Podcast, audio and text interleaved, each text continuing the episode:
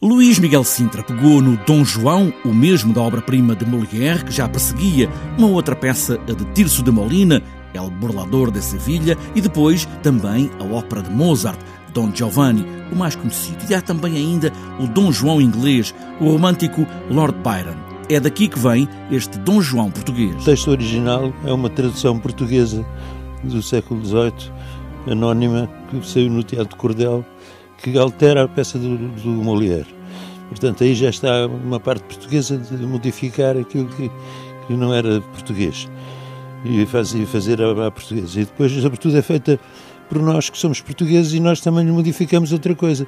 Modificamos porque não interpretamos com certeza como outros fariam e porque eu também resolvi fazer asneiras e fazer malandrices modificar um bocadinho o texto e de adaptar e construir um espetáculo à nossa maneira. A construção do texto passa também por um processo de teatro onde o público vai assistindo a muita coisa, desde a primeira leitura que já foi feita até aos ensaios, com todos a verem. Luís Miguel Sintra junta pedaços de outros textos, de outras peças que cabem aqui como um chamamento. A minha cabeça funciona assim, quer dizer, estou a ver uma coisa e estou a relacionar com outras que já fizeram parte da minha experiência outros, outras peças e outras coisas da vida. Luís Miguel Sintra e um grupo de atores que foram do Teatro da Cornucópia constroem um espetáculo com tudo à vista. Agora em Setúbal é o mar e de rosas, com o cenário do mar no Porto, o rio a fazer de mar, memórias de sítios da infância do encenador que estão agora em cena. Tinha a memória